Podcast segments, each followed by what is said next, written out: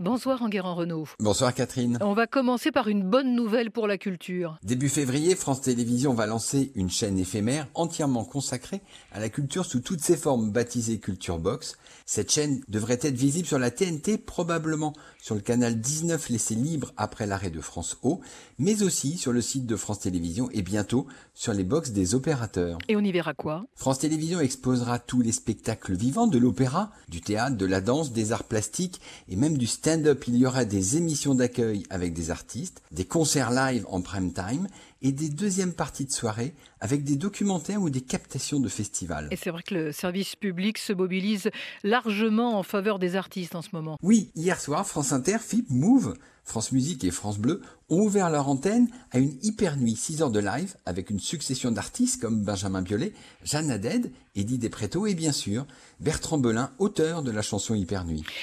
Une autre info média en Guérant, c'est Vivendi. Vivendi et le groupe de Vincent Bolloré qui continue ses emplettes. Oui, en un an, Vivendi est entré au capital de Lagardère, a racheté l'éditeur Editis, le groupe de presse Prisma, et maintenant, il entre au capital du groupe espagnol Prisa, spécialiste de l'édition scolaire, propriétaire du quotidien El País et de 20% du capital Le Monde. Vincent Bolloré qui a demandé un droit de réponse sur la chronique de la semaine dernière d'ailleurs. Oui, dans cette chronique, je disais que Vincent Bolloré voulait voir les patrons du foot à genoux dans une mare de sang. Or, Monsieur Bolloré conteste formellement avoir prononcé cette phrase et conteste tout aussi formellement le prétendu désir de vengeance qui lui était prêté dans cette chronique. Et il veut aller encore plus loin dans les médias.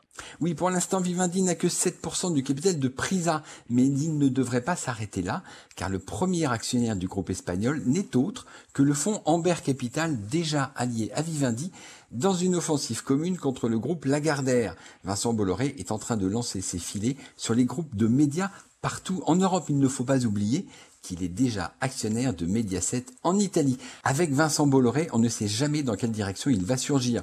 Le groupe Le Monde semble pour l'instant à l'abri, mais souvenez-vous qu'en 2019, un autre tycoon des médias, Daniel Kretinsky, avait tenté de mettre la main sur la participation de Prisa dans Le Monde, et cela avait déclenché une crise de gouvernance. Le monde qui n'a vraiment pas besoin de ça en ce moment. Oui, il fait déjà face à une polémique qui a bousculé ses lecteurs le 19 janvier le dessinateur Xavier Gors a publié dans la newsletter matinale un dessin sur l'inceste. Et moi des lecteurs, excuse de Caroline Monod, la directrice de la rédaction, qui estime que ce dessin n'aurait pas dû être publié, et grosse colère du dessinateur, il tweet que sa liberté d'expression ne se négocie pas, et il claque immédiatement la porte. Mais pourquoi autant de bruit sur cette affaire? Parce que cela touche un sujet extrêmement sensible en France, la liberté d'expression du dessin de presse, des caricatures de Charlie aux indégivrables de Xavier Gore. Ce qui est triste, c'est que toute cette affaire a éclipsé le départ de Jean Plantu. Après 49 ans de collaboration au Monde,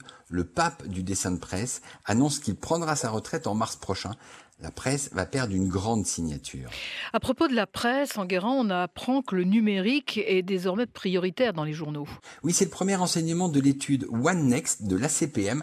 Près de 83% des Français lisent la presse via le numérique, dont 70% sur leur smartphone. En seulement 3 à 4 ans, le mobile s'est imposé comme le premier mode de lecture, loin devant la lecture du journal papier. Et quels sont les journaux les plus lus? Alors selon cette étude, près de 27 millions de Français lisent chaque mois une marque du groupe Figaro le Parisien aujourd'hui en France suit avec plus de 23 millions de lecteurs et Le Monde avec un peu moins de 23 millions de lecteurs. L'homme de la semaine, eh bien, c'est Larry King, le journaliste vedette de CNN, qui est mort hier à 87 ans. Oui, le roi de l'information aux États-Unis, l'homme qui a interviewé tous les présidents américains depuis 1974, toutes les stars du showbiz et les plus grands de ce monde, comme Poutine ou le Dalai Lama, a été emporté par le Covid pendant 25 ans. Il a été la star de la chaîne d'info CNN avec son émission Larry King Live. Impossible d'oublier sa voix si particulière, ses chemises noires ou roses, aux manches toujours retroussées, ses éternelles bretelles. Il y a un peu plus de dix ans, il avait fait ses adieux à CNN avec beaucoup d'émotion. Écoutez-le. I don't know what to say except to you, my audience. Thank you. And instead of goodbye, how about so long? Et voilà, je ne sais pas quoi dire d'autre que vous remercier vous dire au revoir et, à bientôt. Les adieux de Larry King, hein, on s'en souvient sur CNN, c'était le 16 décembre 2010 très précisément. Larry King qui a donc succombé au Covid hier à l'âge de 87 ans.